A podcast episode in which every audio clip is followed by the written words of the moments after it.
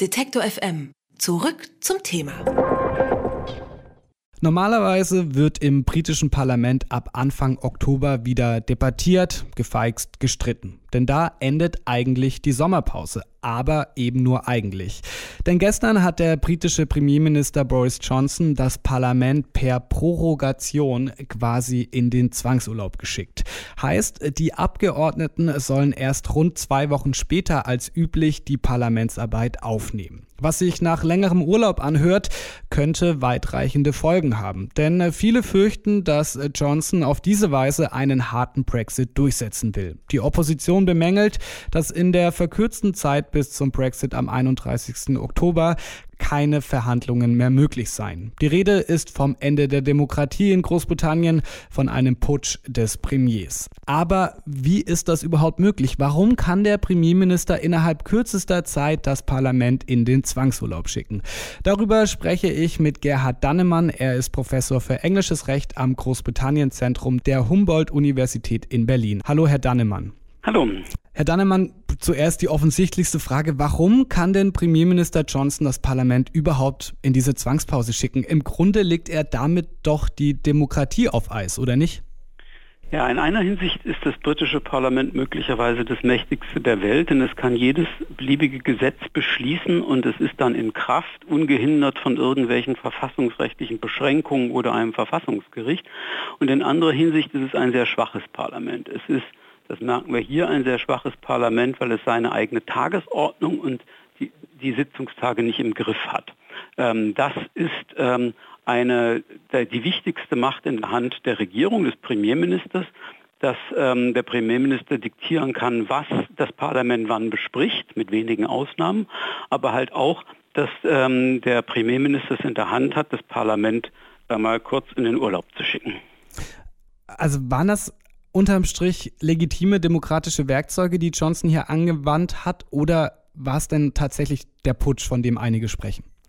Ja, also man muss unterscheiden zwischen dem, was rechtlich möglich ist und was politisch äh, angesehen erlaubt ist und durchsetzbar ist.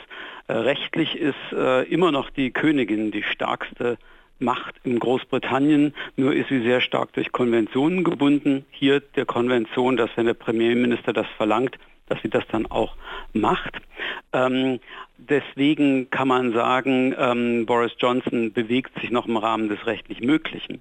Aber im britischen Verfassungswesen kann man vieles rechtlich machen, was politisch völlig unakzeptabel ist. Und deswegen gibt es jetzt den großen Aufschrei, dass ähm, der Premierminister sich das für ihn lästige Parlament vom Hals schaffen will und damit natürlich die demokratisch gewählten Vertreter des britischen Volkes übergeht und ausschaltet. Und das ist eine politische Diskussion, die jetzt stattfindet und äh, sie spielt eine zentrale Rolle in diesem Machtkampf zwischen Premierminister und Parlament, den wir jetzt sehen. Sie haben das eben angesprochen, es gibt in der britischen Verfassung viele, viele Handlungsspielräume, die auszunutzen sind, wie äh, Johnson das gerade macht, die aber politisch nicht hoch angesehen sind. Wieso bietet die britische Verfassung derart große Handlungsspielräume?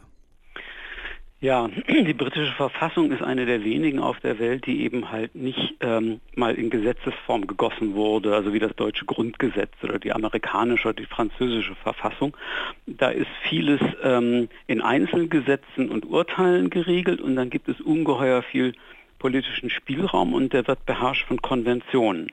Konventionen sind keine Rechtsregeln, das sind alte Praktiken, man macht das nicht, man macht dieses nicht und äh, Boris Johnson hat jetzt denke ich, schon eine Konvention gebrochen. Äh, nämlich die Konvention, dass man das Parlament eben halt ähm, nicht ausschaltet in einem kritischen Moment. Aber ähm, das haben wir, ähnliche Momente in der britischen Verfassung gab es auch in der Vergangenheit, Machtkämpfe zwischen dem Oberhaus und dem Unterhaus, wo dann das Unterhaus sich irgendwann durchgesetzt hat gegenüber dem nicht gewählten Oberhaus. Und ähm, wir sehen halt im Moment einen solchen weiteren Machtkampf. Das äh, Interessante aus der deutschen Perspektive ist natürlich, dass davon jetzt nicht nur das britische Verfassungswesen abhängt, sondern eben halt auch was mit Brexit passiert. Wer diesen Machtkampf gewinnt, entscheidet auch, wie der Brexit aussehen wird mit. Ist denn dann unter Anbetracht der, der Umstände des 21. Jahrhunderts Thema oder Stich, Stichwort Brexit die britische Verfassung überhaupt noch zeitgemäß? Das wird diskutiert, übrigens auch anhand des Brexits und nach dem Referendum. Referenda sind eigentlich gar nicht vorgesehen im britischen Verfassungsrecht. Natürlich kann das allmächtige Parlament beschließen, dass es sowas gibt. Das hat es getan. Ähm, und seitdem sind Widerrufe verstärkt worden, dass es an der Zeit wäre, auch ähm, der britischen Verfassung ein eigenes ähm, Verfassungsdokument zu verschaffen, ein, eine vollständige oder annähernd vollständige Niederschreibung aller Regeln, die dann verbindlich gelten sollen. Ähm, diese Rufe werden sicher stärker werden, wenn äh, äh dieser Machtkampf zugunsten des Premierministers ausgehen sollte. Aber das sind eben halt mittelfristige Perspektiven. Das wird nichts daran ändern, ähm, wie dieser Kampf im Moment ausgeht. Kann denn das Parlament jetzt überhaupt noch eingreifen? Kann es die äh, Parlamentspause verhindern? Ja, das kann es. Das kann es, wenn es beim Zusammenkommen sofort ein Misstrauensvotums einbringt. Das kann nur der, äh, der Führer der Oppositionspartei, also der größten Oppositionspartei, Jeremy Corbyn, hat das Recht. Ähm, und wenn eine Mehrheit dann dem äh, Boris Johnson als Premierminister das äh, Misstrauen ausspricht, könnte äh, man versuchen, das Parlament versuchen, eine Mehrheit für jemand andere Person zu finden. Und wenn das innerhalb von 14 Tagen gelingen würde, dann könnte diese Person wieder die Queen ersuchen, die Prorogation aufzuheben und genügend Zeit dafür zu schaffen, dass das Parlament seine Arbeit macht. Die, ein neuer Premierminister könnte auch sofort äh, bei der Europäischen Union um eine Verlängerung der Austrittsfrist nachsuchen. Und äh, das wäre die wirksamste Option dagegen. Andere Möglichkeiten wären, dass man versucht, an Gesetzgebung, die ähm, der Premierminister ohnehin benötigt, ähm, äh, Klauseln dran zu hängen, die einen äh, ihn verpflichten, äh, die EU um eine Verlängerung nachzusuchen. Das ist zeitlich natürlich jetzt sehr eng geworden.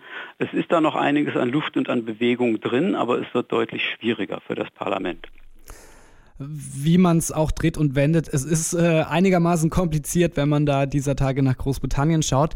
Wie ist das denn in Deutschland? Könnte denn äh, Bundeskanzlerin und Regierungschefin Angela Merkel auch einfach eine Prorogation aussprechen? Nein. Nein, das, der Deutsche Bundestag hat seine Tagesordnung selbst in der Hand und auch seinen Ferienplan. Die Bundeskanzlerin hat keine derartigen Befugnisse. Der britische Premierminister Johnson will das Parlament in eine Zwangspause schicken und äh, so möglicherweise einen harten Brexit durchsetzen. Warum das überhaupt möglich ist und welche Folgen das haben kann, darüber habe ich mit Gerhard Dannemann vom Großbritannien-Zentrum der Humboldt-Universität in Berlin gesprochen. Vielen Dank für das Gespräch, Herr Dannemann. Gerne. Alle Beiträge, Reportagen und Interviews können Sie jederzeit nachhören im Netz auf detektor.fm.